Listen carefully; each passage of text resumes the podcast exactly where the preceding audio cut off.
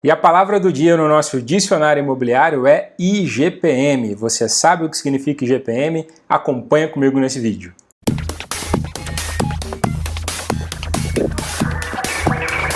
Fala pessoal, tudo bem? Bruno Lessa, mais uma vez gravando um vídeo aqui para o canal do Portal VGV, no nosso dicionário imobiliário, e a palavra do dia escolhida para a gente poder abordar foi IGPM. Afinal de contas, o que, que significa IGPM e qual que é a relação, influência e importância que ele tem no setor imobiliário? É isso que a gente vai ver agora. IGPM significa Índice Geral de Preços ao Mercado. É um índice de preços calculado pela Fundação Getúlio Vargas e que é composto por uma diversidade de produtos e que ele ajuda a definir qual que será o índice de reajuste aplicado em diversos contratos que a gente tem aqui no Brasil, como por exemplo os contratos de locação, a grande maioria dos contratos de locação.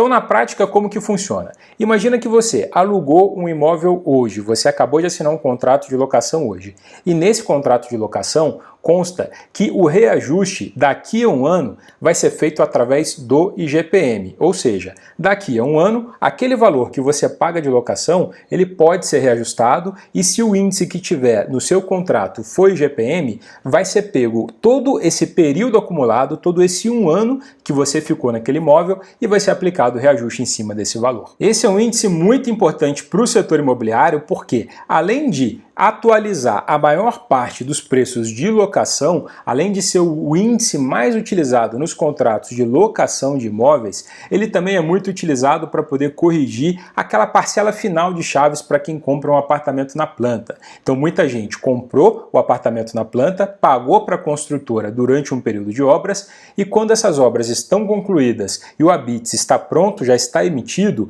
é necessário fazer o repasse desse financiamento para uma instituição financeira.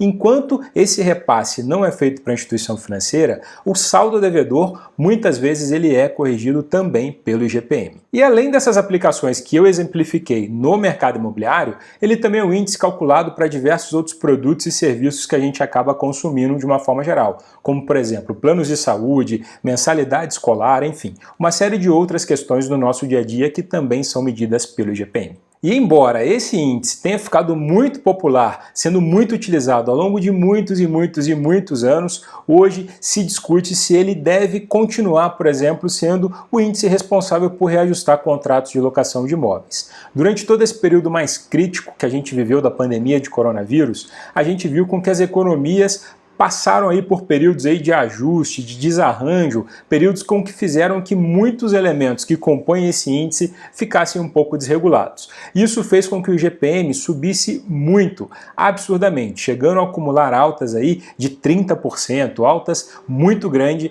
ao longo desse período de um ano, ao longo desse último ano. Isso tem feito com que muitas empresas imobiliárias, locatários, muitas pessoas que querem locar os seus imóveis comecem a pensar pensar se talvez não existe um outro índice que acabe espelhando um pouco melhor essa inflação para poder registrar contratos do que IGPM.